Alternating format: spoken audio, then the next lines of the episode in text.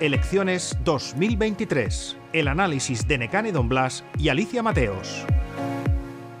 Aprovechando que mañana, miércoles, viene Pedro Sánchez, me parece que es un momento, buen momento para reflexionar eh, la importancia que le están dando los grandes partidos nacionales a esta campaña electoral, con la, el desembarco, por decirlo de alguna manera, de grandes líderes. Aquí se han tomado muy en serio que necesitan ganar Baleares, tanto el PP como el PSOE como Podemos. Sí, así es. La verdad que como en Baleares está todo muy en juego, no hay nada claro. Cualquiera puede ganar y cualquiera puede gobernar. Eh, los líderes han puesto toda la carne en el asador y Baleares es una de las comunidades que quieren conquistar. Sí, eh, hay que recordar que viene miércoles Pedro Sánchez, el sábado viene nada menos que Pablo Iglesias, que no está participando muy activamente en esta campaña, ha elegido venir a Baleares, donde Podemos siempre saca mejores resultados que en el resto de España. Vendrá Yolanda Díaz el día 25 y vendrá el 24, perdón, y Alberto Núñez Feijóo también el día 24. O sea, demuestra la importancia que, que le dan los partidos a Baleares. Sí, la verdad es que sí, y además es algo a lo que no estamos acostumbrados, porque Baleares siempre ha sido una comunidad que por su peso poblacional pues no ha pintado mucho en el panorama nacional. Pero en este caso eh, la izquierda quiere conservar Baleares y la derecha quiere recuperarla. Entonces hay esa disputa que está haciendo que los principales líderes políticos pues estén pasando por aquí, porque además de los que tú has dicho, llevamos meses con un desembarco de primeras espadas nacionales. Eh, quiero recordar que estuvo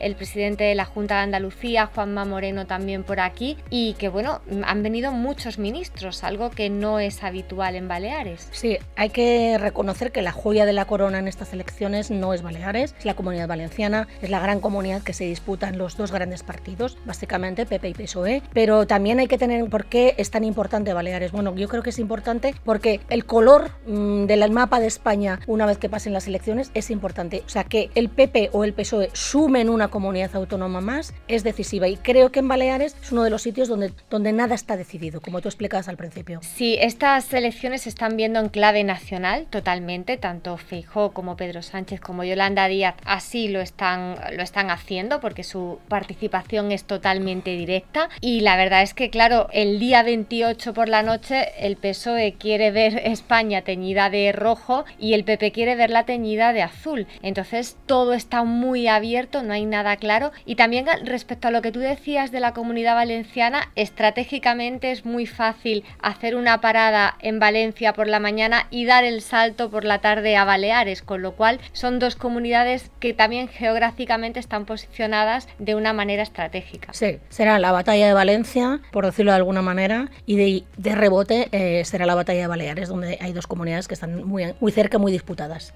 Así es. Elecciones 2023. Un podcast de última hora editado por Ainhoa Sanso.